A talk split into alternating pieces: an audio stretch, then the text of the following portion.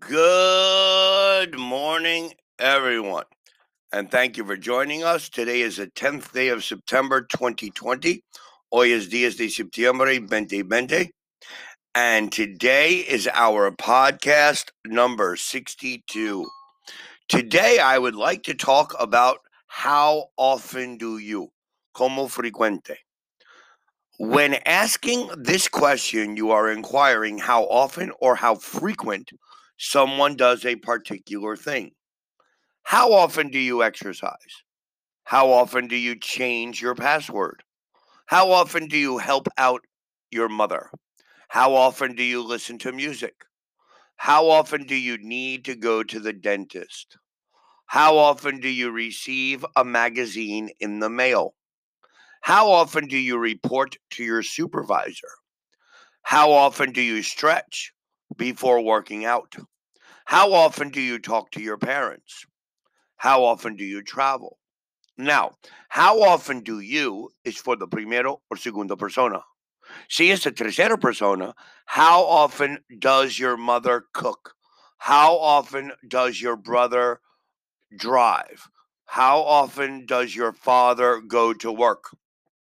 So remember, how often do, how often does. The, sec- the second part, the segunda parte, do you want me to? To want is to feel or have a desire for. When saying, Do you want me to? you're asking someone if there is anything you can do for them or assist them with. Do you want me to pick up the kids? Do you want me to fix your flat tire? Do you want me to help you read that book?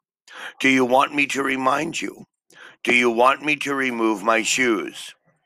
The word want can also be used to express something you would like someone else to do or that someone you personally would enjoy. For example, I want you to come over. I want you to make a decision. I want you to water the flowers. I want you to understand what you are trying to say. I want to be better at swimming. I want to be more involved at church. Now, I can also say, What do you think about?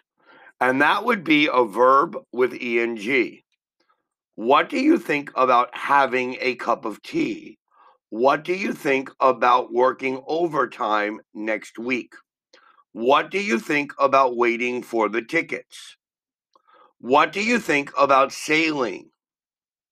What do you think about staying here another night?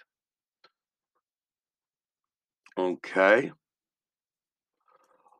What do you think about offering to babysit? What do you think about playing in the backyard? What do you think about New York City? What do you think about living in New York City? We can also talk about why don't we plus verb. Don't is a contraction of do not. When using why, you are asking a question that involves yourself and the person you are talking to. Why don't we go bowling tonight? Why don't we pick up some fresh flowers?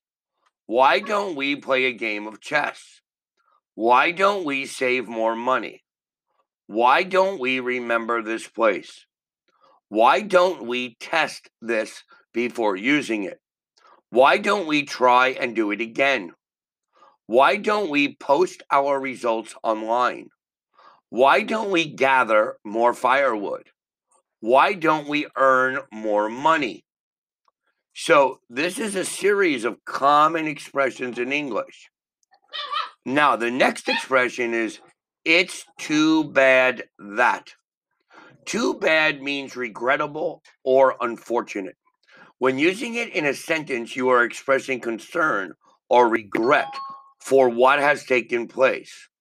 The topic being discussed could have happened to you, the person you are talking to, or someone or something else.